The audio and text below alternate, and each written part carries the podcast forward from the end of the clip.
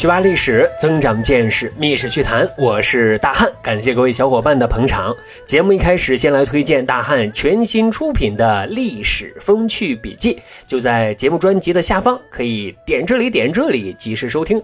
每天只需要五分钟的时间，就可以掌握更多更有趣、纯干货、纯知识点的历史笔记。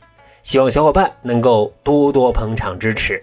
开始咱今天的节目啊，大唐王朝。轰然倒塌之后，就进入了五代十国的乱世啊。这个时候，有一个私盐贩子，名叫钱镠，他呀投军闹革命啊，一番神操作之后，居然占据了两江十三州，哈哈，然后就建立了吴越王国。这个钱镠啊，称霸一方的时候，不是特别能作，而且啊，头脑非常的清晰。积极发展农业和经济，所以整个国家和老百姓的日子过得挺安逸的啊。就这样一代传一代，传到他孙子钱俶这一代啊，他继续啊奉行的是爷爷留下的治国理念，就是听中原大哥的话啊，安稳过好小日子。可是呢，此时大环境已经发生变化了，就赵匡胤啊，已经建立了大宋王朝，他呢是要完成国家的统一大业的。那当下赵匡胤的枪口就已经对准了吴越王国的邻居南唐的李煜，李煜很着急呀，更是抓狂啊，赶紧就派人去联合吴越王国，给钱处说啊，咱们哥俩那可是唇亡齿寒的关系啊，您这回要是不帮我，下次人家枪口可对的就是你了。但这个钱俶啊，严厉拒绝了。不但拒绝了，而且啊，还为大宋干掉南唐提供方便，打开绿灯。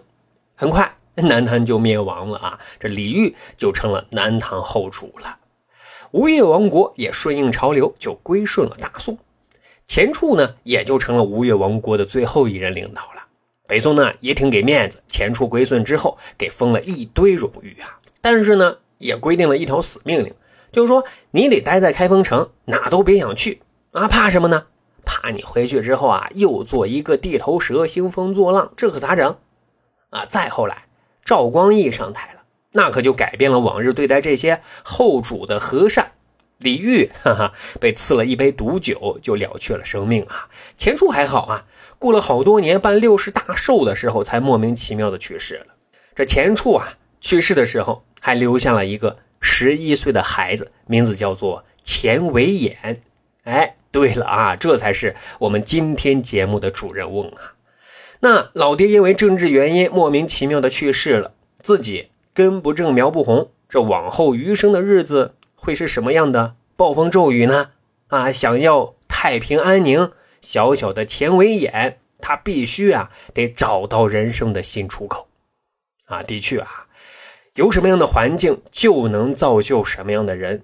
在夹缝当中生存，就要善于看眼色、见机行事，更要懂规矩。那如果能抱上大粗腿，这辈子应该就能安全混到退休了。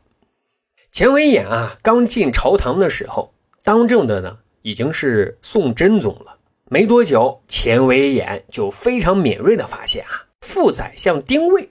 是宋真宗非常信任的大红人，钱维演心里就想着啊，接近他，抱他的大粗腿，往后的日子应该不错吧？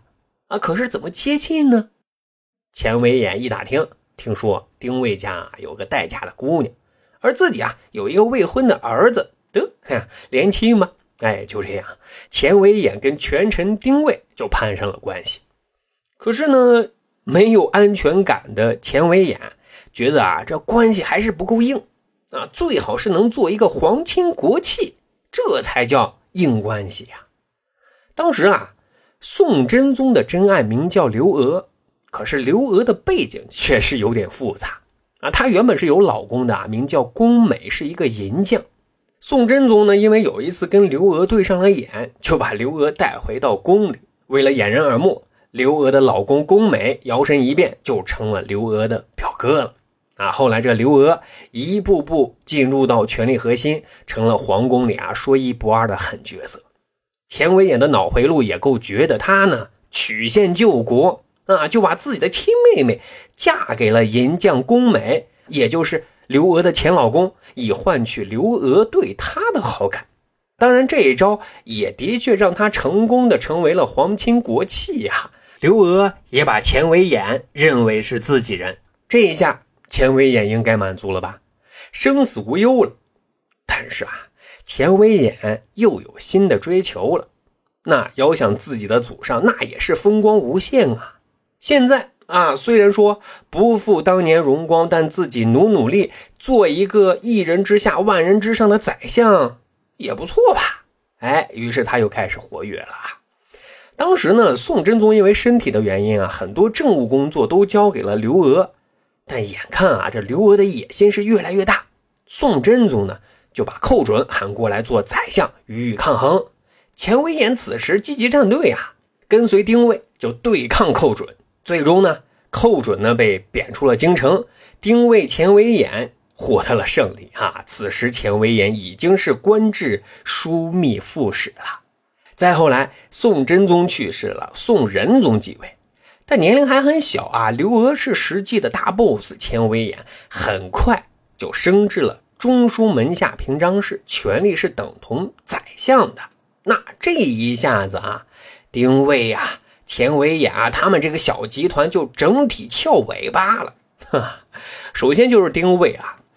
竟然他提出了让宋真宗的一个妃子跟刘娥东西宫并列，刘娥作为大 boss 怎么能答应这样的想法呢？你丁位几个意思？很快就炒了一个理由啊，把点不清的丁位给贬到了崖州，也就是今天的海南岛。这后来啊，钱维演也被贬了，竟然还被扣了一个外戚专权的帽子，被贬到了湖北的随州。这一点就非常有意思了，扣了一个外戚专权，这叫什么？这可真是外戚给外戚扣帽子，那是外戚到家了呀。说钱维演啊，到了湖北的随州不久，就因为患病给去世了啊，年终就只有五十八岁。我们纵观钱维演的一生，他作为亡国之君的子孙，最终还是爬到了宰相的位置，绝对算是翘楚了啊。但是他。攀附投机的这种处事风格也遭到了后世的非议。不过啊，这也许就是钱威演明哲保身的处世哲学了。那这里我们还必须特别提出来啊，钱维演身上还有一个很明显的标签，那就是他还是一个大文豪，是西昆体的骨干诗人。哎，什么是西昆体呢？这是一个啊，以模仿李商隐作诗风格的一派。啊，诗文是比较唯美的、深思的，对仗工稳，声律写美。钱维演就是这西昆体的骨干啊。那钱维演为什么如此有才华呢？据说啊，钱维演家的私人图书馆堪比国家图书馆。而钱维演的一生啊，除了他在仕途上的努力之外，最爱的就是读书了啊。有记载说他平生唯好读书，坐则读经史。卧则读小说，上策则阅小词，盖未尝顷刻试卷也。各位，您听见了吗？我们是上厕所刷手机，躺着刷手机，坐着刷手机，手机时时不离身。人家钱维演呢，是书卷不离身啊。瞧瞧，这就是差距啊。所以啊，各位，千万别以为钱维演那就是纨绔子弟。他身上有王孙的儒雅气质，更是风度翩翩。更重要的是啊，他还是欧阳修的领路人。没想到吧？他对提携欧阳修是有很大帮助的。而钱维演的行为也深深影响了欧阳修。欧阳修更将钱维演视为自己的人生导师啊！无论外界是怎么评论他，是在欧阳修的心里，他认为钱维演生长富贵。而性节约，闺门用度，违法甚谨，官监将相皆勋品皆底。瞧瞧，这评价是多高呀！总之啊，钱维演也许并不是一个正直的能力，但是也绝对不是一个狡诈的庸吏。他呢有自己的情怀和抱负，但这一切的前提是。他能活下去，而且尽可能活得更好。所以啊，很多事儿，人在江湖，身不由己。好，长见识，长谈资，这就是咱今天要讲的《密室趣谈》。如果您没有太多的读书时间，欢迎大家加入大汉的洗米团。每天大汉都会在洗米团私家分享大汉的读书笔记，让我们一起啊，多来增加一些奇奇怪怪的冷知识吧。好，本期节目就是这样，感谢各位小伙伴的留守和陪伴，咱啊下期再会。